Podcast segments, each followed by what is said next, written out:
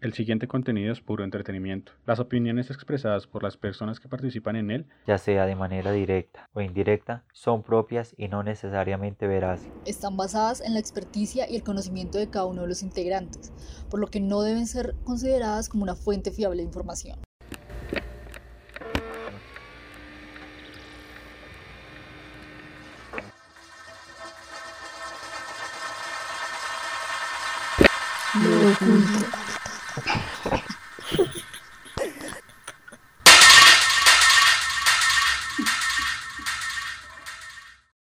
Su mano hacia mí y me asusté, pero reparé que me mostraba una caja negra. Me acerqué para cogerla y en ese instante retrocedió. Me incorporé en la cama, extendí mi mano y le dije dámela. Justo en ese momento parpadeé y el chico ya no estaba. Solo estaba la huella en las sábanas de que alguien había estado sentado allí. Amigos y amigas del oculto, sean todos ustedes bienvenidos a esta nueva aventura, a este nuevo viaje a través de los relatos escondidos, de temas tabú y de incógnitas aún por resolver.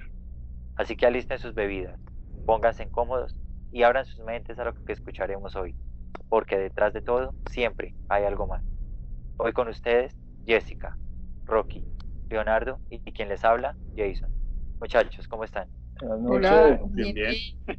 Tengo miedo, ¿Cómo tengo miedo. Está haciendo mucho frío. Ay, sí. Sí, está haciendo frío, está Demasiado. lloviendo, están cayendo rayos. Vamos a morir todos. Hoy, hoy está como más oscuro. Sí, Preciso para el tema, ¿no? Ah, Sí, para el Sí, tema. justamente. Oh, Vamos a Bueno, desenmascarar a toda esta gente. ¿Ha sido, ¿Ha sido una semana fuera de lo normal o ha sido una semana paranormal? Cuénteme. No, qué pregunta tan difícil. Primera pregunta, ya me Bueno. cortó. cambiamos un poquito la pregunta y empecemos por ¿qué es paranormal? Para ahí sí aunque, contestaré. aunque, digamos que hoy sí estaba yo súper sugestionada, como con mi hermana estábamos así como con los nervios de punta, pensando que nos iban a asustar. Ay, no joda. Pero entre más Sí. lo creas, más, más fuerte es. Sí, claro. Como que se cayó una cosa y nosotras, ay no, ya un fantasma. Ah, Ay, no joda, que se cayó. no, pero a mí no me asusta. Entonces, confiando. Ah, Ahorita Jessica ahí con la, con la cruz en la mano. Dios está aquí. ¿Han visto ese meme? Muy chistoso. dúdalo. ¿Qué es paranormal para cada uno? ¿no? Aunque yo creo que son sucesos que uno no entiende y que son, no sé, yo pienso que todas esas situaciones nuevas a las que uno reacciona, como cosas que van fuera de lo normal, eh, es como eso, como esa reacción hacia, hacia cosas nuevas que el ser humano no entiende y por ende le dan miedo. Ok, Jason, ¿qué opina? Según la palabra, Ajá. como lo dice paranormal, quiere decir que está al lado de lo normal o, o al lado de un margen. Eh, eh, más o menos lo que quiere decir es que es un fenómeno que se da simultáneamente a algo que puede ser normal, pero que no tiene, no tiene ninguna explicación científica. Entonces los fantasmas son paranormales, ¿no? Sí, sí, eh, de, según la explicación Sí, sí. que doy, sí. Sí. Entonces. ¿por qué? Señor, Un Diga. mito, una leyenda, un mito. pero es que ese sería más un, no paranormal, sino sería ficción, ¿no? Por ejemplo, el de, hoy está viendo el de la, el de la candileja, el de la bola de fuego. Hay una, cosa y toda paranormal. ¿Qué pasa por ahí con la cara esquelética? Es no que es- ese es como el lado paranormal de los cuentos, entonces por eso diría que es como la ficción. Ok, ok, ok.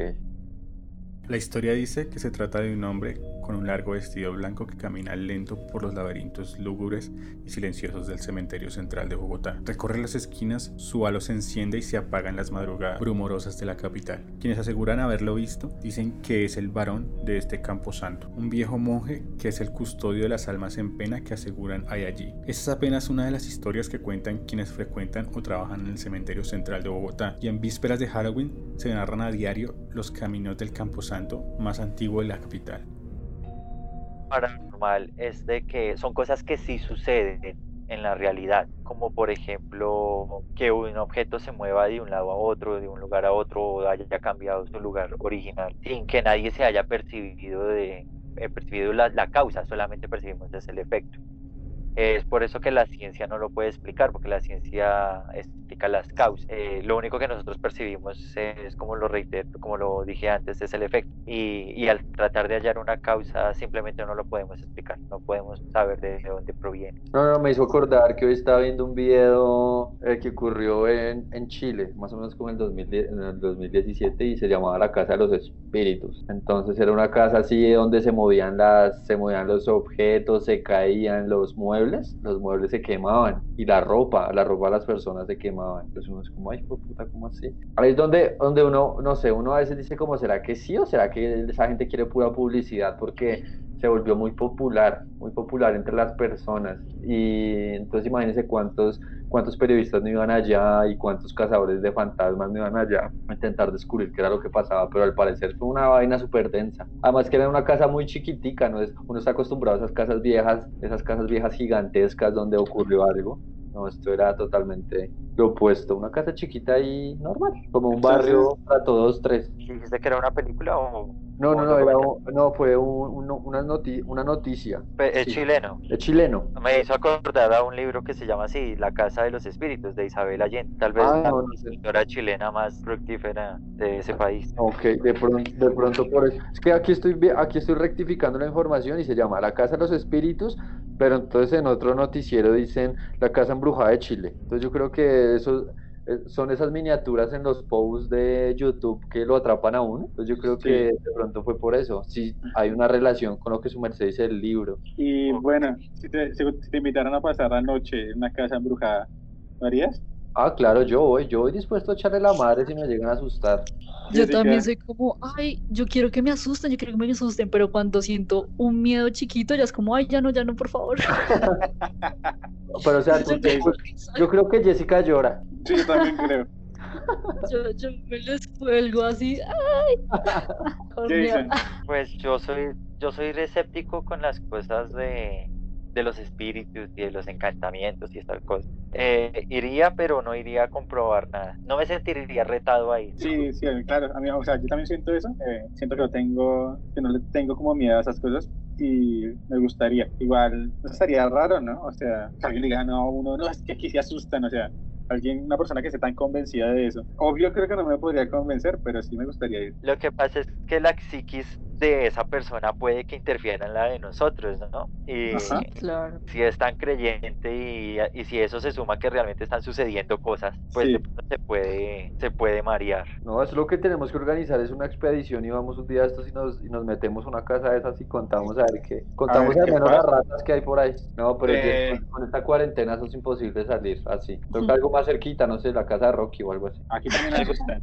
¿Alguno de ustedes ha experimentado algún fenómeno paranormal en sus vidas o en algún momento de su, de su existencia? A mí una vez sí me pasó algo muy raro en el trabajo, que casi me echan. Y es que, Otra vez. otra vez, no, fue esa vez nada más, Por- Jessica, que te Por andar, de, por andar desnudo en el trabajo. No, no, no, no, no, no, no. No, ¿cómo se se les ocurre? No, jamás. Bueno, la cosa fue una vaina muy rara. esta- Era un viernes, yo me acuerdo, y yo estaba con Lorena, mi compañera de trabajo, que estaba a mi derecho. Entonces resulta que ya era casi la hora de irse y yo ya, yo ya no tenía nada que hacer, estaba ahí mamando gallo. Y entonces cogí yo le dije como, ay, me voy, voy a ir al baño, ya vengo. Y ella me dijo como, sí, dale, todo bien. Claro, yo salí, ya, me entré, me entré al baño y me demoré como 15 minutos. Eso que uno se pone a huevonear el celular y a ver cosas. Bueno, se me pasaron ahí como 15 minutos. Cuando yo entro, pues la puerta seguía abierta de la oficina y yo no vi a, a Lorena, mi compañera. Yo no la vi, pero yo vi las bicicletas. En ese entonces ella andaba con una bicicleta blanca y yo andaba con una bicicleta negra. O bueno, ando porque no tengo más. Entonces resulta que bueno, yo estuve ahí un rato, eh, como que me di la vuelta, apagué el computador, todo normal, y como yo no veía a esta chica, pero sí veía la bicicleta, yo dije, no, pues yo me voy y pues ella ya tendrá que cerrar la oficina. Yo listo, yo salgo así todo confiado, ya, paso mi fin de semana, una chimba, no sé qué. Cuando yo llego el lunes y había llegado una señora que llama Lucerito, que es como la secretaria de la agencia, y súper brava. Leonardo me dice ya quién dejó la puerta abierta. Entonces yo le dije, no, pues fue Lorena, ya fue la última que salió. Cuando me dice, ¿cómo así? Si Lorena me acaba de decir que usted fue el último que salió. Y yo, no, no puede ser porque yo vi la bicicleta antes, antes de irme. Por eso fue que yo la dejé abierta. Bueno, el caso fue que se formó una discusión y la hijo de puta, ¿sabes? y fueron a revisar cámaras con el celador. Y efectivamente yo había sido el último, el último en salir. Pero yo estaba muy desconcertado porque se los juro que yo había visto la bicicleta de la nena ahí y, y la versión de la nena fue que fue, fue y me dijo, me dijo, no Leo, tú saliste al baño y yo a los 10 minutos salí y me fui y yo dejé eso ahí, pero yo me llevé mi bicicleta, yo nunca la dejé y en mi consciente, en lo que en los recuerdos vagos que tengo, la bicicleta estaba ahí, maldita sea, por eso yo no re, denme el empleo otra vez, por favor. ¿Estás bajo los efectos del alcohol o de las alucinógenas? No más. No, no, no, no, yo estaba ahí súper, súper bien no, es más, cuando yo fui a la, fui a la, fui me di una vuelta y por la oficina, yo veía las bicicletas, es que yo las veía, yo por eso estaba tan seguro de salir, de salir y dejar la puerta abierta, fue porque yo vi esa bendita bicicleta. Y bueno, eso fue mi historia, creo que lo más impactante que me ha pasado, porque sí quedé muy desconcertado, de hecho, de hecho esa semana estaba dudando de todo lo que veía y todo lo que hacía, y más uno siendo diseñador, yo decía, no, ¿será que este color sí es azul? ¿Será que sí es, sí es lo que pide? ¿Será que sí le di bien? No, Pero, muy denso de pronto entra otra dimensión. Según la historia que cuenta Leo. Es como, ay, ¿será que se revive en la puerta y se devuelve? Y otra vez. Ah. según la historia que ¿qué tanto tiene que ver o qué tanta relación tiene la conciencia y la percepción con, con, estos efectos, con estos fenómenos paranormales? Porque yo creo que es, es, es, como, es como el poder que uno le da a la mente de, de dejar que tome el control. De hecho, en muchos videos y investigación que hice, que hice toda esta semana de las, de las vainas paranormales, uno se da cuenta de dos cosas. Una, que la gente es muy sugestionada. Y dos, que existen, que existe, existe gente que, que puede hacer un video normal y simplemente hace un montaje para, para asustar a las demás personas, como, uy, no, aquí me ocurrió algo paranormal, vean, ahí está grabado. Entonces yo creo que es como eso, es como el poder y la, y la energía que uno le bota a todos estos asuntos que uno no entiende como por ejemplo hay una, hay, una historia muy típica que rondó mucho por lo menos por lo menos en, nuestra sociedad por lo menos acá en Colombia siempre que, que alguna persona muerta eh, cogía un taxi un taxista recogió una pareja de mujeres en el centro y las llevó hasta el barrio Minuto de Dios. Cuando llegaron al destino, solo la señora mayor se bajó el taxista dijo, Oiga, señora, ¿la otra muchacha de dónde se bajó? A lo que ella respondió, ¿cuál muchacha? Él explicó, Claro, yo la recogí a usted y a otra muchacha más joven. La señora se negó a creer en esa afirmación. Sin embargo, le pidió al conductor que describiera a la otra muchacha. Él le comentó cómo iba vestida, cómo eran sus facciones y hasta su estatura. La señora empezó a llorar y le dijo, esa descripción corresponde a mi hija, pero ella murió hace meses. Inclusive en un programa conocidísimo acá de, de, chistes y de bromas se hizo esa broma, pero se hizo en base a, a ese rumor de que había una persona que cogía un taxi y, lo llevaba a un sitio y el man decía que iba a sacar dinero y ya no volvía. Cuando el taxista entraba, pues resulta que esa persona ya, ya estaba muerta hace rato. ¿Era, ¿Era, el de la Mega? Yo lo, yo lo vi en la... programa de televisión, sí. Sí, yo, yo lo escuché en la Mega, una, una versión de un taxista me dijo exactamente lo mismo. Es que esa historia es muy popular acá muy, muy popular. Pero digamos que también tiene sus variantes, ¿no? Hay personas que se han encontrado en un hospital, eh, hospital es objeto de este tipo de historias paranormales relacionadas con resto, resto, Por ejemplo, sí, mi, mamá, mi mamá es enfermera y ella, ella también llegó aquí con, con algunas, una que otra historia, no la recuerdo tal vez muy bien, pero sobre que azotaban las puertas de los baños por las noches, e inclusive llegaban a cambiar a los pacientes de, de habitación. ¿En serio? Sí, se trasladaban los pacientes de habitación eh, sin saber por qué, sin que las cámaras lo notaran o que si, si las enfermeras de turno se dieran cuenta. Entonces siempre se lo atribuyen como a fantasmas, personas que han fallecido en el hospital y que andan rondando eh, en pena, eh, asustando a las personas.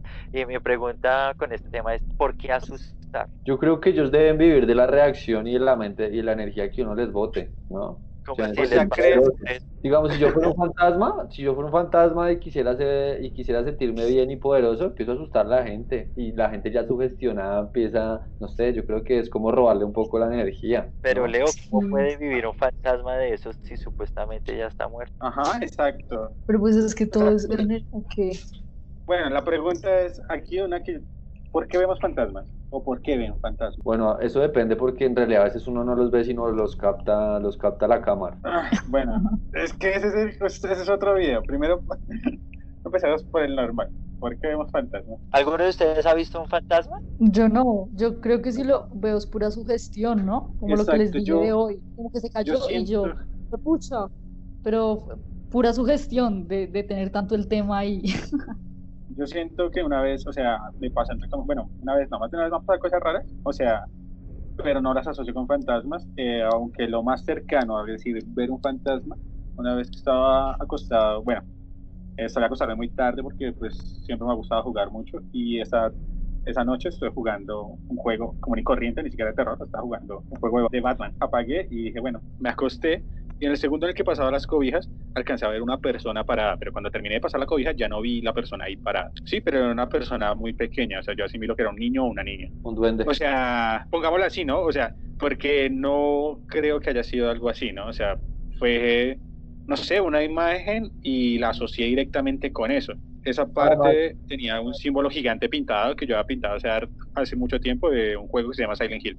Eh, puede que haya sido solo una distorsión de, de, de mi, eh, de mi vista en ese momento y pues generé un, una persona ahí parada. Sí, exacto, de tanto, de tanto ver formas, contornos y figuras en el juego. Sí, yo leí Ah. que uno al ver sombras y eso, o sea, se trata como de un exceso de electricidad en el cerebro, decía algo así. Entonces, no sé. Fue Yo pienso, vea, digo que como somos una especie que intenta darle respuesta paranormal a todo aquello que no comprendemos. Entonces, digamos que los fantasmas es como el recurso más fácil para explicar ese tipo de cosas, o sea, como un sonido, una imagen borrosa o un destello. De una sola aso- lo asociamos que es un fantasma, o sea, mucha gente y pruebas que hay de fantasmas son fotos borrosas. Entonces, todos ahí ven caras, o sea, la gente de una sola asocia que es una cara ahí. Entonces, Sí. o sea, intentando responder lo que yo estoy diciendo del por qué vemos los fantasmas, es porque creo que todos necesita- necesitamos eh, o sentimos que es más reconfortante que exista otra dimensión donde mi espíritu puede vivir separado de mi cuerpo y es más alentador que la nada, ¿no? O sea, que, nos- que morimos y no hay nada.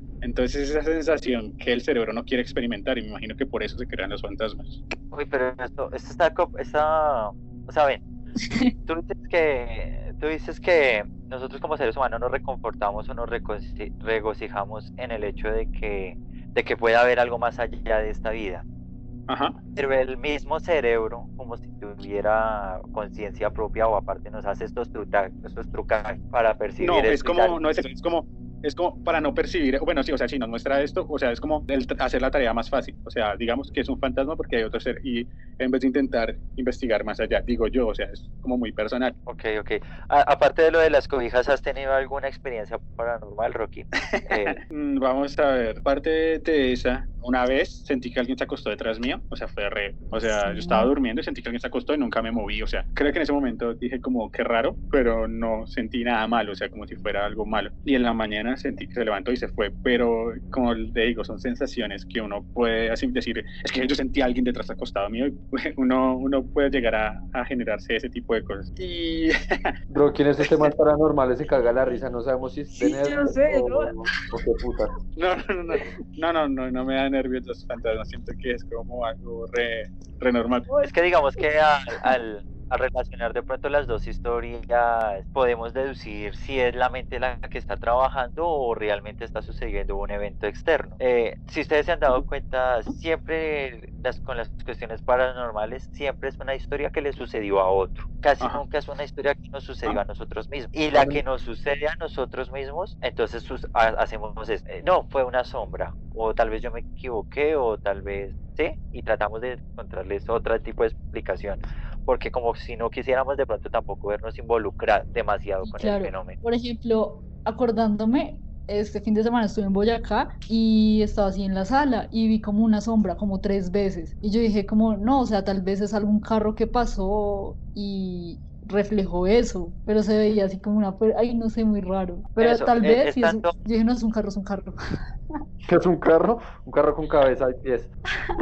Se ve Un carro del futuro. Las historias, si se dan cuenta, siempre provienen la mayoría de, de lugares rupestres, de, rura- de lugares rurales, del campo, y siempre son contadas por lo general por nuestros abuelos, por nuestros tíos. Uy, sí, ustedes me, me hicieron acordar de... Yo me crié aquí en el 7 de agosto en la casa de mis abuelos, con mi abuela. Entonces mi abuela antes, pues antes era una persona muy lúcida y podía recordar muchas cosas y entre esas recordaba mucho las vainas paranormales de lo que le ocurría aquí en el, en el 7 de agosto. Como ya era una una casa vieja. Entonces ella cuenta una vez que mi abuelito llegó, creo que llegó un poco tomado y llegó y le dijo como, Elsa, quíteme los zapatos. Entonces que él se sentó y mi abuelita como que le empezó a quitar los zapatos, entonces empezó así uno por uno y ella vio que entró alguien en ese entonces había una tienda en la, en la casa, ¿no? Entonces ella vio que entró alguien por la tienda, pasó por el corredor donde ellos estaban y se fue derecho, derecho, derecho por todo el pasillo hasta un baño que estaba al final de la casa. Entonces, claro, mi abuelita, mi abuelita entre sus vainas no quiso comentarle nada a mi abuelo porque mi abuelo lo primero que le iba a decir es como, ah, ¿usted qué habla? No sé qué. O sea, mi abuelita se sentía un poco inferior, ¿no? Si uno lo ve psicológicamente, se sentía inferior a mi abuelo. Entonces ella se quedó así callada cuando es que mi abuelo le dice como, oiga, Elsa, ¿quién entró tan rápido que no saludó ni nada? Entonces ahí fue cuando me dijo como, ¿qué putas pasó? Entonces claro, los dos se fueron a mirar y en realidad no, no había nadie en la casa, simplemente lo que pasó fue, pasó fue una sombra y siguió derecho, siguió derecho y atravesó la casa y ya. Y también había otra que decía, y los vecinos, los vecinos de la casa decían como, ¿ustedes por qué? Porque les gusta, les gusta eh, como cavar con una pala en la madrugada. Nosotros no, como, como que putas, no, es que aquí debajo de su escalera, nosotros, nosotros muchas veces en la noche escuchamos que alguien como que raspa, raspa un poco la, la pared, ¿no? Pero ¿de quién? ¿Pero quién a la madrugada? Y era como eso, como todo ese tipo de historias, o una vez también teníamos unos, unos como eran unos inquilinos, nosotros vivíamos en el segundo piso y abajo mi, mi tío vivía con una señora que tenía dos hijos. Pero entonces los chinos en ese entonces eran muy descuidados con la casa, entonces les gustaba dejar la luz prendida, les gustaba dejar la, el, el chorro del agua Y mi abuelito, en los tiempos en que estuvo vivo, él era muy estricto con esto. Si, si él veía el televisor prendido y uno no estaba viendo, uno se ganaba un pellizco. Entonces lo que pasa, ellos contaban que ellos a veces salían en la madrugada como a apagar todo este tipo de luces que dejaban prendidas y decían que veían una sombra por allá a lo lejos de un señor que los estaba mirando así fijamente, que ellos apenas veían esa sombra, se metían a toda mierda al cuarto.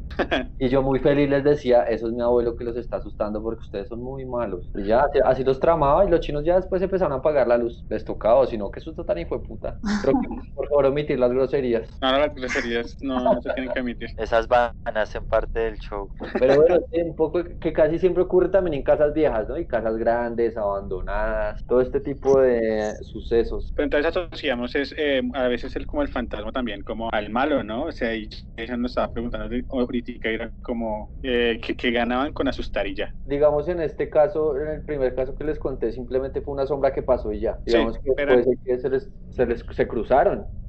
Ajá. Pero entonces hay historias también, como por ejemplo, tengo, o sea, bueno, yo estuve leyendo algo sobre un señor se llamaba José Ferreira. El pasado 11 de octubre del 2015, José Ferreira, de 50 años, llamó a un televisor a WISN y tajantemente confesó que él había sido el responsable de la muerte de Kerrian y añadió el macabro detalle que no solo tuvo que ver con su fallecimiento, sino que habría abusado sexualmente de ella cuando la joven estaba inconsciente, posiblemente ya muerta. Ferreira dijo en WISN que en 1962, cuando era un adolescente de 17 años y ella tenía 13 años, decidieron ir a una fiesta. Pasadas las horas, acordaron ir al sótano de la casa, a la cual en el último momento ella decide arrepentirse y este la empuja por las escaleras. Tan pronto la ve inconsciente, abusa sexualmente de ella y luego, al darse cuenta que la chica ya no se movía o no, no presentaba signos vitales, decide enterrarla y confiesa el crimen 30 años después, eh, asegurando, o una de las excusas que dio es que veía a su fantasma todos los días y a toda hora, acosándolo por todas partes. Aquí juega el tema de, no solo asusta por asustar, sino para...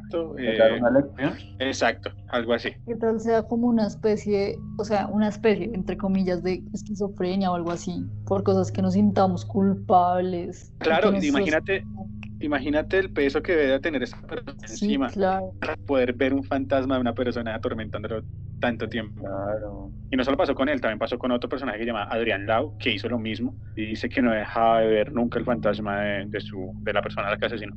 Entonces, pues quería la opinión de Jason frente a ese tema. ¿Qué opina en este caso que el fantasma no es el típico fantasma que se dedica a asustar por asustar. Ok, yo estoy de acuerdo con lo que dice Jessica. De pronto es una proyección eh, que refleja la culpabilidad del individuo. Eh, lo, lo, intrigante sería si más personas que no, están que no estuvieron involucradas con el asesinato comienzan a ver, a ver eh, el mismo fenómeno. Como por ejemplo el de una pequeña niña que hace unos pocos días empezó a aparecer su fantasma, entre comillas, vagando por las lápidas, por, por la lápida en su cementerio la niña fue víctima de, de un individuo y, y, lo que las personas del, aledañas al cementerio piensan o las personas que lo han visto es que la niña está reclamando justicia. Eh, allí ya sería ya sería algo que tendríamos que eh, investigar un poquito más a fondo o hablar sobre ello, cuando el fenómeno es percibido por más personas. Porque, digamos, como tú hablabas de la persona que lo asesinó y que comienza a verlo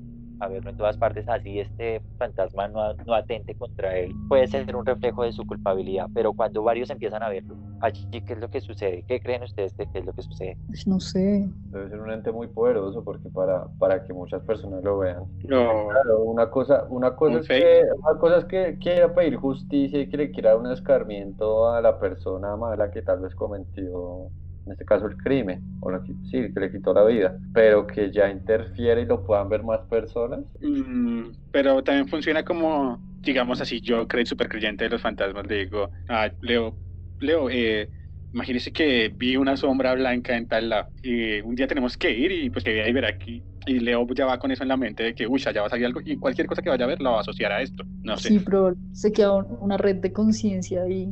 Pero mira que los efectos, los los fenómenos paranormales también cumplen, digamos, como con tres requisitos para, para su clasificación. Eh, el primero es, obviamente, que sea algo que suceda en la realidad, como por ejemplo que un objeto se mueva de un lado a otro o que una persona obtenga información de una fuente desconocida como los eh, ese tipo de que evocaciones, ¿sí? De que yo puedo evocar a una persona, a un fantasma y esta persona me puede, este fantasma me puede dar una información que es útil en la realidad, como por ejemplo el número de una lotería. Digamos, otra de las clasificaciones, la segunda clasificación es de que no se puede dar explicación científica al efecto que sucede. Por ejemplo, el hecho de ver una niña rondando por el cementerio, o el fantasma de una niña.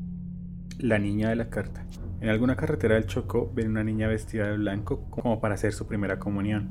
Se ve triste y llora sentada en las orillas del camino con la cara oculta de un velo del mismo color del vestido y con una carta con destinatario y dirección en su mano derecha. Cuando algún viajero compasivo se detiene para preguntarle qué le pasa, la niña dice que es una forastera, que no sabe leer ni escribir, pero necesita que la carta llegue a su destinatario. Una petición que los que conocen la historia salen huyendo, pero aquellos que no lo saben y reciben la carta ven como la niña desaparece en el aire y se les congelan las piernas del miedo. Caen al suelo sin conocimiento debido a que la carta pesa casi 40 kilos. Dicen que la niña fue asesinada en una finca cercana el día de su primera comunión. Y, y el tercer hecho es que no puede estar asociado a ninguna creencia. eso, sí, eso sí es súper típico, ¿no? E, ese siempre asociado a alguna creencia religiosa, eso es muy, muy curioso. Entonces llaman al sacerdote, el sacerdote empieza a dar una explicación ahí religiosa y casi todo a, lo mismo. Entonces hoy, precisamente que estaba hablando con un, con un amigo me decía eso, me decía yo en realidad no creo en una religión y cuando veo cosas en internet donde le intentan dar una explicación religiosa digo ahí como chao, olvídenme esto, esto es falso. Pero digamos que ese tipo de creencias, así como lo mencionó ahorita Rocky, de que un super creyente puede sugestionar a otro y hacerlo, inducirlo a que también comience a tener este tipo de experiencias, pueden hacer a nosotros experimentar estas cosas en la realidad. Pero también las puedo yo asociar con mis propias creencias, como por ejemplo asociarlo a Dios y a los milagros que Él me puede hacer. Entonces ya rápido encuentro yo una explicación que no es razonable, pero que sí es coherente con la persona a la que yo soy y a lo que yo creo. Ok, ok, ok. Entonces ahí hay que... es muy raro, hay que...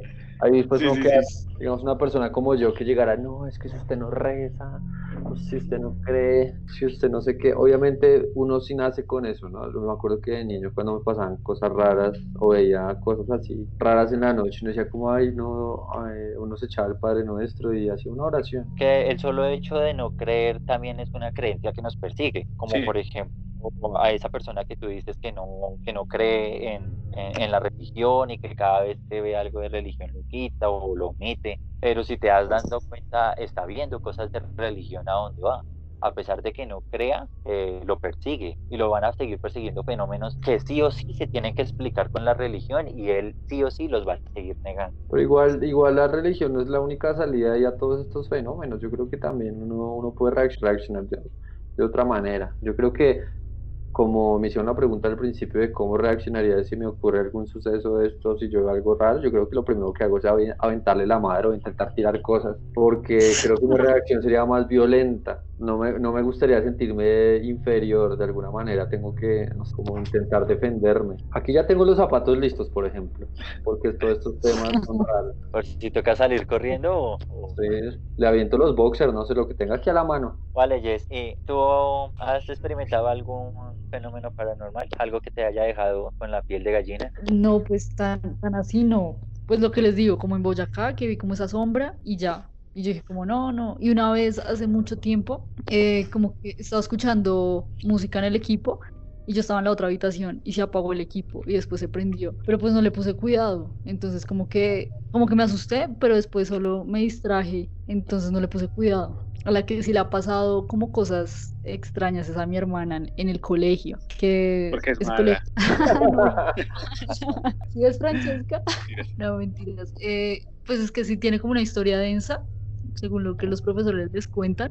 ¿En algún baño o en algún, en vez- al- o en algún salón No, en, abandonado? en toda, en todo el colegio. Bueno, en los baños de las escuelas siempre hay historias densas, Uy, ¿no? sí, Sí.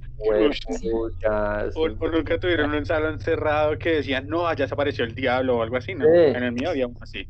O que una Yo niña en se puso a jugar la, a la Ouija y allá la mataron, no sé qué. Sí, sí, sí, en un colegio que era como de monjas, tenían así cuadros colgados de monjas, entonces uno como caminaba y sentía que esos ojos lo miraban a uno. Horrible, era horrible esa sensación. Y que ahí habían enterrado a una monja y que no sé qué, entonces uno todo chiquito ahí, todo miedoso. Sí, sí, todo, todo creativo para pensar, ¿no? E- Eso me hizo acordar que yo, yo también sufría de eso cuando era pequeño, porque pues como muchos acá a, a uno lo crían con la religión católica. Y mi papá iba a la iglesia, mi papá era de las personas que iban a la iglesia a, a orar. Y yo siempre sentía como la presencia, como las miradas encima de, de las estatuas, de las estatuas religiosas, de las vírgenes, de los cristos, de los santos. Y, y, y para mí era palidecer cuando yo entraba a la iglesia, me sentía súper incómodo porque sentía que me observaban. Ya, ya Sí, después se claro. fue perdiendo con el tiempo. Cuando se fue perdiendo la creencia y el miedo a Dios, eh, se fue perdiendo eso. Sí, es Pero cierto. se perdió el muchacho, se escarrió. Yo la oveja negra. Bueno, sigue Jess con tu relato. Ah, bueno, entonces una vez llegó como mi hermana con un video y lo habían grabado en, en el colegio, o sea, las cámaras del colegio. Y era una escoba que, o sea, se había tirado súper fuerte. O sea, la señora de- del colegio estaba haciendo aseo y de un momento a otro se ve como la escoba es lanzada así súper fuerte. Y yo como, uy, pero eso no puede ser el viento. Pero, pero la escoba estaba quieta o la escoba la tenía la señora del aseo. No, no, no, estaba quieta. Estaba ahí quieta con, con el recogedor y de un momento a otro, ¡pum! la escoba Es re que- duro. Es que te Se faltó lanzó. aquí Esperancita, prun, y le lanzaron. Esperancito, te faltó aquí. Ay, qué risa. Pero sí, ¿y ahí qué, qué explicación dieron o qué, qué fue? No, pues, o sea, fueron captadas por las cámaras del colegio y yo dije como, ¿el viento? No, pero es que fue de una manera que no creo que hubiera sido el viento. Y que a veces eh, llegan al colegio y las sillas están súper desordenadas. Una vez la señora que ayuda con el aseo, que escuchó como un ruido horrible, entonces fue y era en la biblioteca y todos los libros estaban tirados. Y ella dijo, bueno, de pronto, no sé, eh, un temblor. ah". Entonces los acomodó y se fue y volvió otra vez, o sea, como que otra vez escuchó el sonido y otra vez los libros así tirados. Entonces, Desnivel. muy denso. Pero por un día, mucho. solo un día, quién sabe. también, ocurre mucho de, de esos, de esos tipos de fantasmas o espíritus que siempre intentan como de romper un orden que uno lleva. Eh, se llaman, pues a mí como me gustaba mucho el tema antes, pues todavía me parece interesante, aunque no soy una persona que les tenga miedo, eh, pero ese, ese tipo de fantasmas se llamaba como poltergeist, ¿no? Sí. Que es el burlón, el espíritu burlón, el espíritu que le gusta hacer cosas, no daña en ¿cómo general, sino hace cosas graciosas o para él. Ok. Sí, Pero ese, ese, ese fantasma no es catalogado como una persona que está en pena ni nada, sino como un fantasma ahí que Espíritu llegó a joder. Ajá, Un espíritu que dijo, chévere, hagamos bromitas. exacto. No, eso ahí. tan infinidad. tierno. Sí, hagamos bromitas. Pero es que, pero es que también es es súper tierno. Yo creo que a uno se empieza a sugestionar un poco como, fue puta, ¿qué pasa? Es porque esto no está ordenado. Pero yo creo que no pasa, no Sí. pasa de ahí, ¿o qué? Imagino que eso, eso no lo harán, eso lo harán cuando uno no se da cuenta. Entonces uno va al baño y se devuelve y está desordenado. O no creo que Pues- pase ahí. Una vez me contó que las profesoras eh, se quedaron como a trabajar hasta tarde, una profesora y la rectora, y vieron las cámaras y apareció como la niña. Normalmente dicen que es una niña por toda la historia que tiene ahí. Y se le apareció la niña en la cámara y la profesora como, no, vámonos de acá. Entonces que en un momento voltearon y ya no estaba, entonces cogieron todo y se fueron rápido. claro, yo creo que eso, eso yo Eh, creo que debe, claro. ser- debe ser un susto muy hijo de mi chica. O sea, uno verlo por medio de algo y darse, darse la vuelta y no verlo. Sí, claro. Eso me hizo Imagínate. acordar que yo tengo aquí un cuadro eh, en mi habitación que estaba en donde mi madre trabajaba, que era un laboratorio, y siempre que llegaban el, el cuadro estaba caído, siempre. Entonces eh, las jefes de allá decían que lo que pasa es que había un fantasma que tumbaba siempre el cuadro, o que era un fantasma que el cuadro tenía. Entonces al final dijeron que iban a botar el cuadro y pues al final dije, no, pues regálemelo a mí y aquí lo tengo. Ay, y pues no. ¿Se nunca se cae. No, Ah, nunca. Es que no, porque lo pegué Ah, con boxer. entonces era una cuestión de puntillas, nada más. Posiblemente, posiblemente sea eso. Pero bueno, Ahorita sí, vamos eh, si el cuadro así todo encintado, boxer, silicona. Sillas.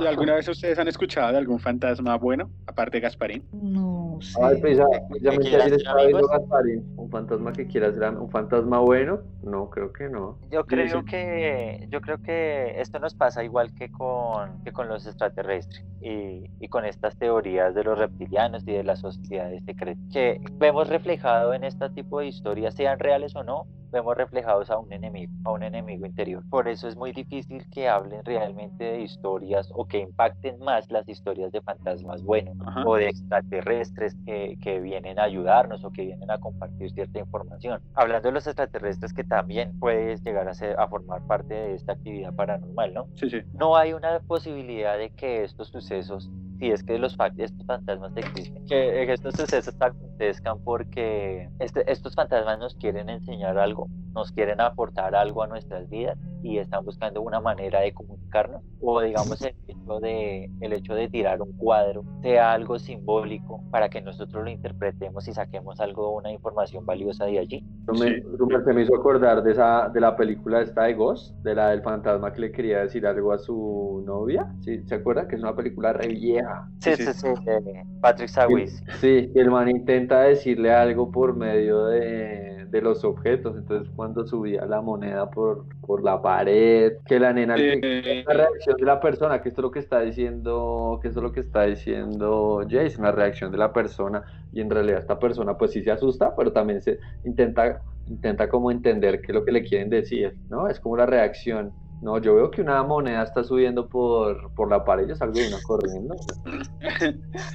Y más, y más es de 500, uno dice, no, ¿cómo así? ¿Cómo se van a llevar las monedas de 500? Si fuera de 50, uno dice, bueno, si es si es de mil sí se queda para pelear no, devuélvame la moneda, no, no, no. No, es que resulta que también yo había visto temas sobre montañistas que alguna vez encontraron como una tercera persona. Le dicen como el síndrome del tercer hombre. estoy apoyando lo que estás diciendo que les ayuda como a reencontrar el camino o- Exacto, que están perdidos o digamos, hay, hay un tipo que iba con un compañero. El compañero le dijo, sí, eh, bueno, en un momento empieza una tormenta gigante y el compañero le empieza a gritar como, no, yo me devuelvo, devolvámonos. Y el tipo, pues no le puso atención porque no escuchó lo que le dijeron y él siguió. El compañero se bajó y él no se dio cuenta y según él iba con otra persona y él siempre estuvo con la otra persona y él sentía la- el, el peso de la otra persona en la cuerda y hasta llegar arriba, cuando llegó arriba y sacó una barra de chocolate y estiró la, la, o sea, la partió por la mitad y le fue a entregar la otra, se quedó como un buen rato ahí, nadie le recibía y fue cuando se dio cuenta que estaba solo y que siempre estuvo solo. No solo le pasa a esos, también le ha pasado a marineros. O sea, los marineros en esos momentos absurdamente difíciles, hay un marinero que se llama Capitán Joshua eh, Slocum, algo así, bueno, y el tipo también dice que vio un, un espíritu en, en un momento absurdamente difícil, o sea, una tormenta impresionante, y dice como me percaté que el barco surcaba aguas muy gruesas, miré la escalerilla y para mi asombro vi a un hombre alto al timón, sus manos eran rígidas, agarraban el timón sujetándolo con fuerzas, su rostro se hubiera forjado en vetustos moldes.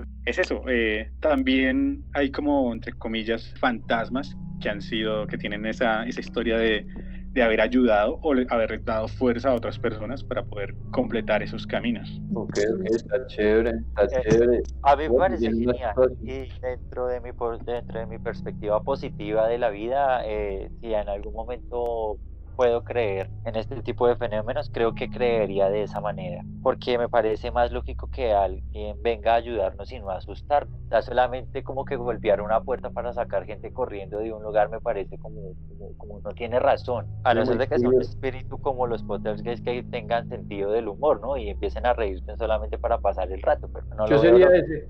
Sí, no lo sí. Estaría feliz asustando personas. Sí, no lo dudo, dice. No, eh, no sé si nunca, o sea, bueno, alguna vez vieron, creo que sí, es un video súper famoso que ronda por internet, donde hay una familia que se despierta porque están golpeando la puerta y les golpean muy seguido, que es una señora como con su familia y empieza a despertarlos a todos y como, no, no, entrégueme al niño, vámonos, o sea, bueno, la señora dice, entrégueme al niño y vámonos para la casa de, de su tía, que porque le están golpeando, no sé si lo han visto. No, no, no. Es colombiano, es un video colombiano, eh, súper denso, o sea, es súper denso porque uno no ve nada, pero ellos saben que hay algo ahí, o sea, como no ve hasta ahí y como que no bajar al primer piso. Y luego bajan y prenden todas las luces y no, no, es que nos vamos para donde su tía, que porque el niño, en el niño, y se llevan el niño. Es súper confuso, súper raro. Y pues igual, pues me imagino que lo voy a montar para que lo puedan ver, pero es raro. Pero muy curioso. Algo que me hizo pensar y Rocky con esta con este tipo de historias es, eh, bueno, estamos hablando de, de, historias donde la gente está metida, pero que me dicen de historias así paranormales donde los animales también quedan ahí metidos en el asunto. Entonces, por ejemplo, vemos muchos videos de, eso pasa mucho en TikTok sobre videos de gente que está grabando y de repente pasa pasa algo, pero porque el perro está pendiente, como de cosas que de cosas que rondan por la casa y cosas raras que pasan. Entonces digamos que hay, yo también me, me, ¿cómo se llama? Me asustó mucho cuando, por ejemplo, mi perro ve sombras o, o cuando, por ejemplo, está mirando hacia un punto fijo. Ya descubrí que son moscas, pero, pero antes eran todos de nada. No, le encanta cazar las moscas, les, le encanta. Ya cuando uno le da la explicación lógica, uno dice como listo, todo bien, mira, fijo todo lo que quiera, pero digamos en el en estos casos al principio yo me cagaba el susto resto, sobre todo cuando los perros se quedan así quietos mirando un punto fijo donde uno no ve nada. Bueno, el diablo está ahí, Virgen Santísima. Eh, pero por ejemplo, yo les, les, había intentado hablar sobre qué relación tenía la, la percepción y la conciencia del hombre con, con este tipo de fenómenos, ¿no? Y hablan de algo que es un una, una, cualidad del ser humano que se llama percepción intrasensorial, se le conoce como PES. Eh, esta, este, esta cualidad es conocida que, o se sabe, se sabe de sí, que está más desarrollada en algunos animales, ¿no? y sobre todo en animales en compañía del hombre como es el perro y el gato. Inclusive eh, hay artículos que dicen las ventajas de, de, tener un perro y las ventajas de tener un, un gato como mascota, como okay. por ejemplo que los perros pueden detectar enfermedades de las personas. Sí, es cierto. Y no sé si esto también sea un fenómeno paranormal, porque eh, eh, en algún momento creo que vi la historia de una persona que iba a tener un paro cardíaco y el, el, el tipo estaba solo, era ya una persona de edad y él estaba viendo, eh, estaba viendo televisión, estaba con el perro al lado y el perro le tocaba el pecho y el perro le tocaba el pecho. Entonces él pensaba que le estaba pidiendo comida. El hombre le daba de lo que él comía, le daba bocados, pero el perro no, no comía eso y el perro le tocaba el pecho. Y al cabo, al, como digamos, no sé, tal vez estoy parafraseando, estoy contando mi versión, pero tal vez a la una o dos horas desde el suceso, el hombre empieza a tener un preinfarto. Muy loco. Y el, perro, el mismo perro es el que llama, no llama a la ambulancia, el mismo perro es el que llama.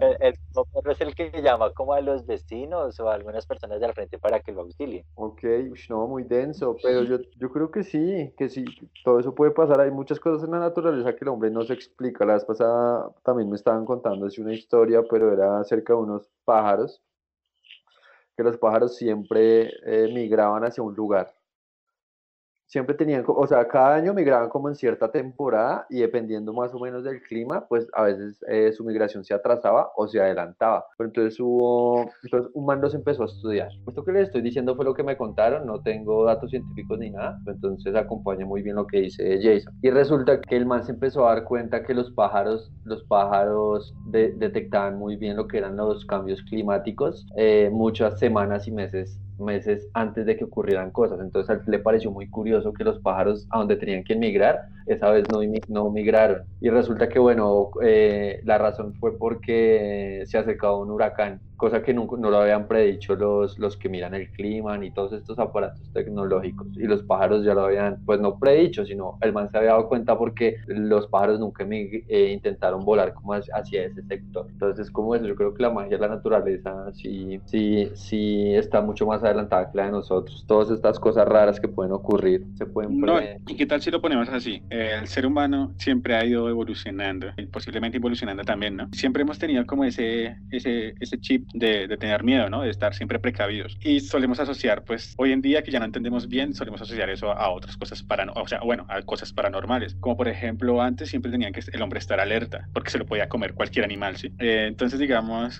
pongámoslo así, uno va caminando por el centro, tipo 11 de la noche, y pues el centro a esa hora ya es un poquito solo. Eh, va caminando y escucha pasos por la espalda. Entonces, pues uno empieza a andar más rápido y de pronto mira para atrás a ver qué, y no ve nada. Entonces ya decir, es un fantasma. O sea, ya no se va a sentir inseguro porque lo van a robar, sino en ese momento se va a sentir que de pronto es un fantasma. Algo me viene siguiendo ahora. Entonces, sí es como ese instinto que teníamos antes y ahorita solemos darle esa explicación. No sé si me hice entender o me hice bolas explicando. Es que no sé si de pronto me salgo un poquito del tema y es el hecho, casi todos los aparatos que ha inventado el hombre es para suplir una necesidad que de por sí no tiene y que otros animales sí, sí, poseen, como por ejemplo lo que dice Leo sobre esta sensación eh, de, las, aves, poder medir el clima y de poder medir un fenómeno que se avecina. nosotros no contamos con eso y todo lo que contamos sí es con, con, con, la capacidad de crear sensores y radares que de todas maneras no, no iguales de efectivos a los, a los de, que tienen los animales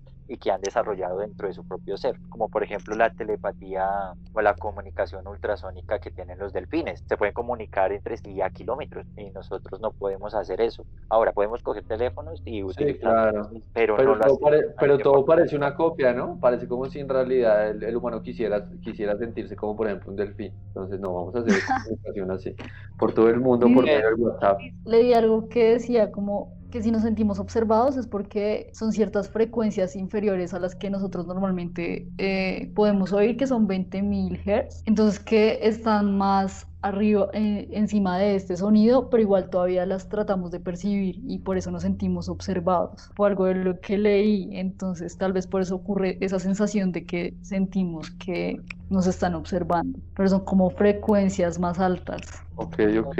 Eh, la intervención de Jessica me da pie a, hacer una pregunta. ¿Se necesita de, un, de, otro sentido? Aparte de nuestros cinco sentidos, ¿se necesita de un sentido adicional para poder percibir este tipo de cosas, de este tipo de fenómenos paranormales? Pues me hizo acordar de una película. creo que ah, aquí todos la han visto. El sexto sentido, de donde el, man, el chino ve los muertos. De pronto estar vibrando en otras frecuencias, no sé. Sí, yo creo eso. Mm. Digo, pena Rocky. A Rocky le hace frecuencias y él de una vez piensa que estamos descalzos con una ruana. no, no, no, no es eso. Espera. Con en el pelo. sí, güey, ya. Pero, pero no, necesitamos, no sé, para, para escuchar eso, no. Siento que hay mucha gente que se las inventa, ¿no? Se inventa ese tipo de sensaciones para confundir ese tipo de, de cosas, como ver una cometa y decir que es otra cosa, ¿sí? O sea, depende mucho de, de, de, cómo lo, lo maneje uno mentalmente. Entonces, creo que no se necesitaría otro sentido para, para percibir ese tipo de sensaciones o ese tipo de experiencias. Digamos, como los perros o eh, los perros que ven como otros colores o un poquito más bajos que lo de nosotros, a eso me refiero, puede ser como algo así, o sea, como para hacerlo más entendible. Pero el perro no puede comunicarse, o sea... De pronto hay otra cosa que nosotros no podamos percibir por estar en cierta frecuencia. Digamos que lo digo, eh, hago referencia a los perros, digamos, en parte, la parte visual, pero es como para hacerlo un poco más entendible, como dar un ejemplo ahí más, más fácil. Ok, ok, ok. Ahí dice Rocky. a ver. Pero, o sea, pero es que ahí, insisto en el, sí, ahí insisto el tema de, de, entonces porque unas personas lo ven y otras no. Así me se me hace que ese, ese sentido que algunos dicen tener no es un sentido extra. Saliéndome del tema de los animales, o sea, creo que la pregunta era si necesitamos un sentido más o un sentido especial para poder ver ese tipo de cosas. Entonces creo que no, creo que cualquiera las puede ver. Puede ser cansancio, puede ser múltiples cosas sé, como ese tormento que tienen, ese peso en, en la conciencia o cosas así. O a veces ese aliento que necesita uno y uno mismo se lo genera. Rocky me hizo, me hizo, me hizo, creo que tocó un tema que, del cual yo quería hablar y era de, digamos, en la actualidad nosotros, nosotros nos enfrentamos contra muchos, o digamos, mucha gente que graba cosas y muchos videos y esta tecnología en realidad hace que, que uno a veces se coma el cuento de cosas paranormales que ocurren. Pero entonces ahí está el reto también, ¿no? Porque en realidad estamos tan, tan bombardeados de cosas y ya ahorita como todo se puede modificar, todo se le puede hacer un, un montaje, pues como ya yo creo que en este punto ya uno ya no sabe qué es verdad y qué es mentira, entonces uno puede ver un video de una niña que aparece en, en un cementerio y puede, en realidad puede ser un montaje muy bien hecho. Todo lo que uno cree y siente básicamente es falso porque, o sea, no ocurre, todo es una patraña. Entonces resulta que hoy descubrí un, una cosa muy interesante llamada la ley de Benford. No sé si Jason la habrá escuchado. Sí, sí, sí. Da- es una cuestión de probabilidad que con una curva se puede medir ciertos patrones que siempre suceden en diferentes hechos. Exacto. Entonces, al tema que hoy es que esa, esa ley de Benford, como dice, como dice Jason, puede aplicar para todo, sobre todo para todo este tipo de, de videos y de imágenes eh, montadas, bueno, con montajes. Eh, entonces me pareció muy curioso porque, porque el man lo explicaba de esta manera. De esta manera, el man decía, bueno, yo tomo una fotografía y eso ya, ya llega con un patrón. Y cada píxel tiene, cada píxel y cada cada composición de la imagen tiene como unos números que la representan. Cuando aparece modificada, todos estos píxeles y toda esta curva se va degenerando, se va degenerando y ahí es cuando nos damos cuenta si una imagen o un video está, está intervenido para, pues digamos en este caso para asustar, ¿no? El tema que estamos hablando. Entonces me parece muy curioso como eso, como en realidad yo creo que más allá de creer es como, como intentar buscar la veracidad de todas estas cosas que nos bombardean y que nos hacen sentir mal. La vez pasada a, la- a las 2 de la mañana yo viendo videos de TikTok, cagadísimo del miedo, cagadísimo del miedo. Entonces él, él tenía un título que decía eh, cosas paranormales que solo, que solo personas en TikTok han descubierto y eran cosas así, eran era la, la típica sombra que se asoma y se desaparece o el cuadro que se cae o las puertas que se abren. Entonces ya después venía como la explicación lógica y era y era bueno, si eso le pasa a una persona que está grabando, ¿por qué la persona no se asusta ni mete un grito o por qué no reacciona? Entonces ahí es cuando uno dice como, ah, oiga, sí, en realidad eso es un buen punto, eso puede ser pura mierda. O son muy malos actores. Había una que una chica se está grabando, bueno, vamos a hacer uno, esto es un maquillaje, no sé qué, muy chévere. Y lo, el primer fallo que veo es que si la nena se está grabando en modo selfie, porque no se graba totalmente centrada, no, se tenía, tenía que cuadrar la cámara que se viera la puta puerta que se iba a abrir. Entonces apenas se abre la puerta, la vieja, ay, esto está muy raro, no, ay, salgo a correr, pero se veía así todo, todo mal actuado, es que hasta actúan mal, me da mal genio. Y bueno, uno ya en realidad se da cuenta que es falso. Es muy difícil, es muy difícil no hallarle la razón a Rocky cuando él dice que, que estos fenómenos suceden a personas que tienen de pronto cierta carga emocional o cierta culpa y lo vean reflejado en, en eventos que no puede explicar. Pero también de la misma manera es muy, es muy difícil, digamos, no hallarle la razón a Jessica cuando dice que, que, se- que sí, en realidad sí se necesita un sexto sentido o, o vibrar de una manera diferente o tener unos pensamientos distintos para poder percibir estas cosas. No sé si ustedes han visto, digamos, e- el gráfico del espectro de luz visible por el ojo humano. La luz que nosotros vemos solamente es un rasgo muy, muy pequeño de lo que en realidad comprende el espectro electromagnético. Entonces, ¿qué es lo que se nos esconde más allá de la poca luz que nosotros percibimos?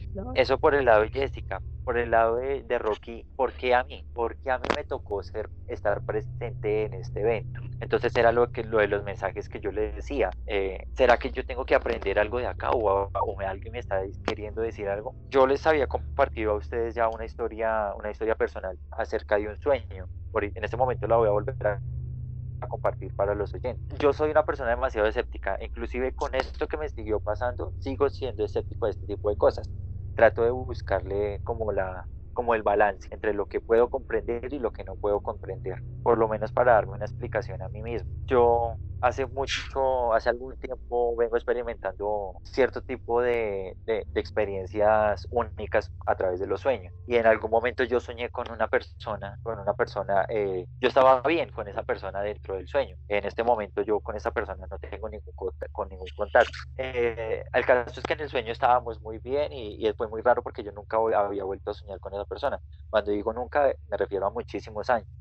Y resulta que yo me despierto y en el celular yo veo que esa persona me había enviado un mensaje. Y en el mensaje específicamente me, me, me estaba dando a entender de que se va a suicidar. Entonces, bueno, primero que todo creo que esto entra dentro de lo paranormal, porque ¿cómo puedo explicar que, que a través de un sueño esa persona me quiera enviar un mensaje y después se haga manifiesto en la realidad. Muy denso. Y la, y la segunda, la, la pregunta que yo les acabé de hacer, ¿por qué a mí? Porque yo tuve que ser partícipe de esto. Yo ¿Quién creo que por ser una persona directamente, directamente que intervenía, no sé, o tal vez era una persona que lo tenía muy presente, ¿no? Como una, una conexión ahí de energías. Quién sabe si también la explicación está en la física cuántica. Ah, no sé. Había visto algo así, como por los pensamientos, pero bueno, es un tema más un poco diferente. Ok, ok, válido. Y Roquiño. Señor, Lo corchamos, ¿no? Sí, que duerma Claro. una chimba. pues pueden ser casualidades, aunque también siento a veces que existe ese, ese, ese contacto de soñarse con alguien y que esa persona le hable a uno al otro día, creo que puede ser casual, ¿no? O sea, ¿No pues, crees que haya relación entre un evento y otro? no, o sea, relación entre uno y otro, no. Ok. Bueno, no se ponga bravo, Jason. No, no, no. no, suele pasar a veces. No, yo les comparto eso por lo que les digo, porque por mi carácter escéptico, por ejemplo, eh, y es muy diferente la percepción que uno tiene antes a la que tengo ahorita después de que suceden este tipo de cosas. Porque como les comentaba en el comienzo, este tipo de historias son cosas que le suceden a otros, Ajá. pero por eso la pregunta es, ¿qué experiencias eh, paranormales hemos tenido nosotros en carne propia? Y pues cuando yo me enfrento a esto, eh, eh, pues como ustedes se dan cuenta, a mí me encanta mucho este tema de la filosofía sin ser filósofo, de los psicólogos, sin- de la psicología sin ser psicólogo.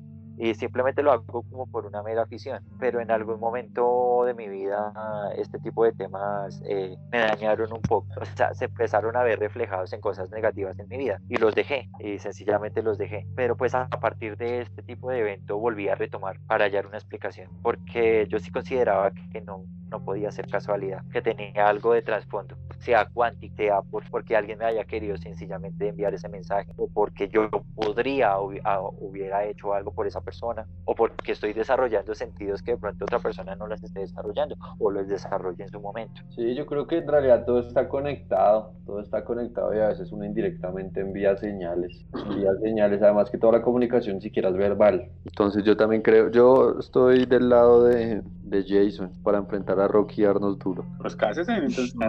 No, no, pero sí, sí me parece eso. En realidad yo creo que todo es una red, todo está conectado y a veces uno influye más en ciertas personas y tal vez las personas, las personas también lo llevan uno muy bien y, y de alguna manera quieren enviar un mensaje. Y en ese momento, yo le tengo una pregunta aquí, Jason, en ese momento, ¿usted estaba bien con la chica? ¿Se seguían hablando o, o ya no? No, nosotros no nos hablábamos hace cinco años. Por eso, ahí está. Eh, inclusive no, no sé cómo no el desenlace de la historia.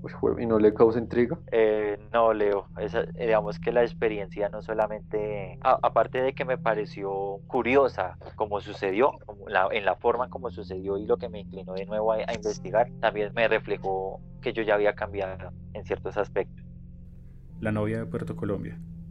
La curva del diablo, en la antigua carretera que lleva a Puerto Colombia, tiene como protagonista a una mujer. Se dice que comenzó a verse en los años 70, a una mujer vestida de novia que estaba haciendo autostop a un lado del camino. La recogieron, ¿o no? El caso es que la novia parecía sentada en el asiento trasero. Unas veces lloraba y dejaba todo mojado, y otras sonreía y quedaba en el aire un olor nauseabundo, a flores podridas, para desaparecer a los pocos segundos. La novia se sube al vehículo para que la lleven a donde se dirigía el día de su muerte, tal vez a la boda, o a la luna de miel, o a la fiesta de matrimonio. Bueno, si nos invitan a una casa embrujada, ¿vamos o qué?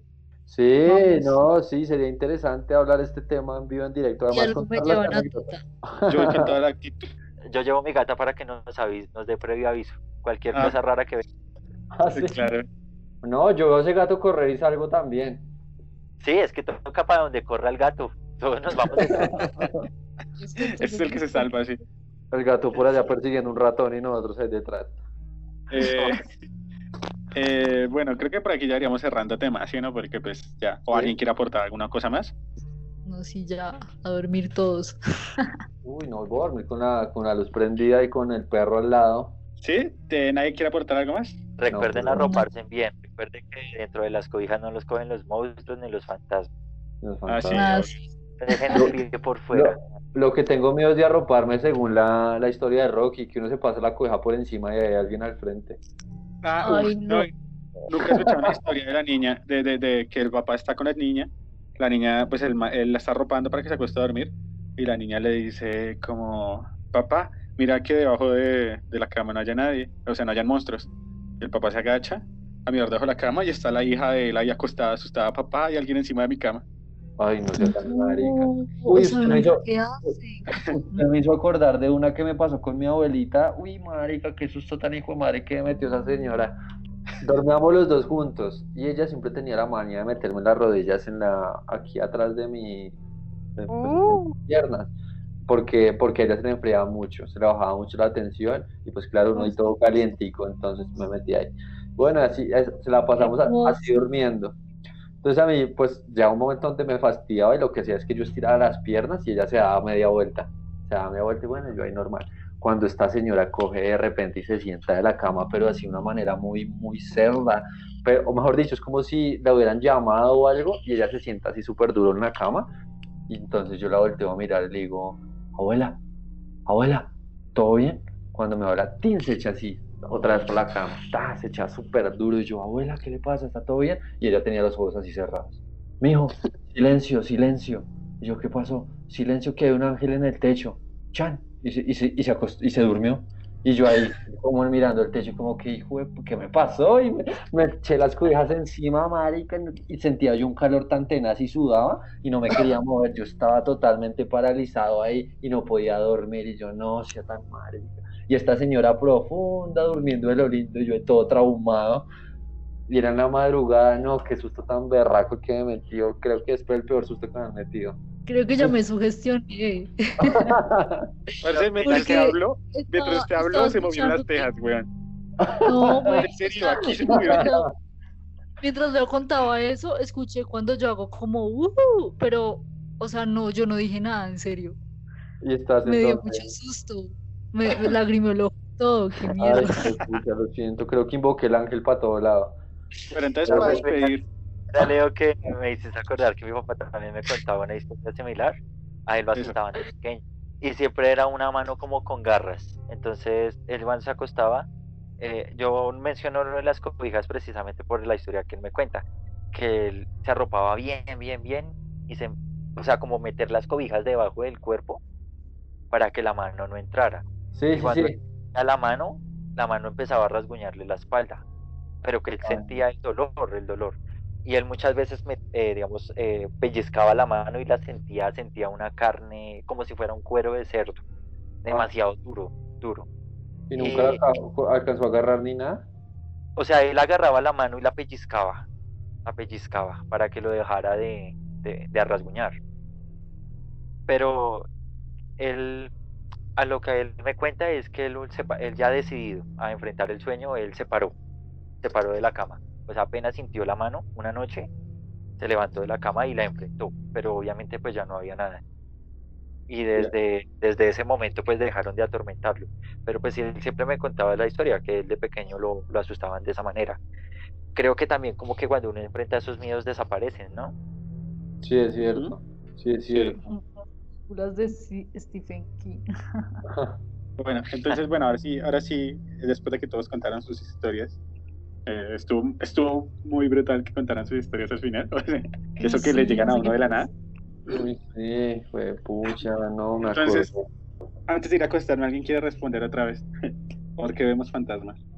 Calambres en el cerebro. Jason, Ay, esa respuesta estuvo muy pro. Eh, para dejarlo de la psicología y lo de la conciencia a un lado, creo que son entes que se nos están comunicando y nos Bien. quieren enseñar algo o, o simplemente darnos un mensaje. listo. Leo quiere decir algo. Sí, yo en realidad pienso, me gustan más los fantasmas, los fantasmas que son bromistas. Yo pienso que es, es, es para atormentarlo a uno y para robarle la energía. Bueno, me gusta esa actitud. Algún día me quieren contar una así. Quiero terminar con diciendo, pues, ¿por qué vemos fantasmas? Eh, los espíritus son necesarios y tienen que ver poco como con la inteligencia y mucho con la humanidad que tenemos. De alguna manera siempre los tenemos presentes en nuestros sueños y en nuestros temores, ayudando a superar como esas pérdidas, eh, dando esperanza a marineros solitarios, atormentando a los asesinos. No importa si creemos o no en ellos, pero la energía o el poder que ellos aportan sí es auténtico. Entonces, Jason, ¿nos despides? Por supuesto que sí. Entonces, con estas conclusiones terminamos el episodio de hoy. A todos nuestros amigos del oculto, muchísimas gracias por acompañarnos. A Jessica, a Rocky, Leonardo, muchísimas gracias por compartir con nosotros su visión del mundo. A todos nuestros amigos y amigas del oculto, muchísimas gracias. Recuerden que pueden escribirnos a nuestro correo electrónico porque siempre hay algo más, arroba gmail.com. No olviden seguirnos en nuestras redes sociales, en Instagram, arroba lo oculto podcast. Muy pendientes a nuestro contenido, en el cual revelaremos datos curiosos sobre actividad paranormal y sobre todos los temas que tocamos en este podcast. Recuerden que pueden escucharnos no solamente en YouTube, sino también en Spotify. Bien, pues hasta una próxima aventura. Hasta luego y que estén todos muy bien. Desde las sombras, un grupo de amigos charlan y opinan acerca de temas tabú. Relatos escondidos y misterios por resolver. Sin mayores conocimientos, pero con muchas ganas de pasarlo bien. Jessica, Rocky, Leonardo y Jason se adentrarán en lo más profundo de los hechos, de los interrogantes filosóficos, de los análisis psicológicos, de, De lo los místico, místicos, lo los conspirativo, conspirativos, lo espiritual y hasta lo paranormal. Para develarnos lo que se encuentra oculto en cada conversación. Lo Oculto Podcast. Acompáñanos por YouTube y Spotify.